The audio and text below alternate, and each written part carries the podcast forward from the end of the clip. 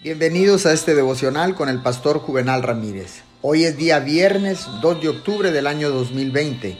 La palabra dice en el libro de los Salmos 145, versículo 8, El Señor es clemente y compasivo, lento para la ira y grande en amor.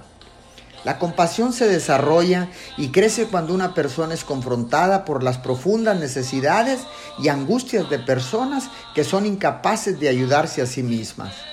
La impotencia apela a la compasión. La compasión es silenciosa, pero no permanece en silencio.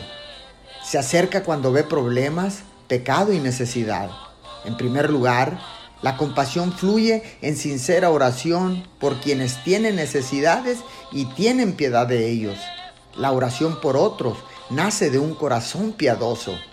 La oración es natural y casi espontánea cuando la compasión crece en el corazón. La oración pertenece al creyente compasivo. Oremos. Amado Padre Celestial, te pedimos que nos concedas un corazón compasivo y piadoso por toda la gente. Queremos que nuestras oraciones por otros fluyan de un corazón que rebosa de compasión. Te lo pedimos todo esto en el nombre de Jesús. Amén y amén.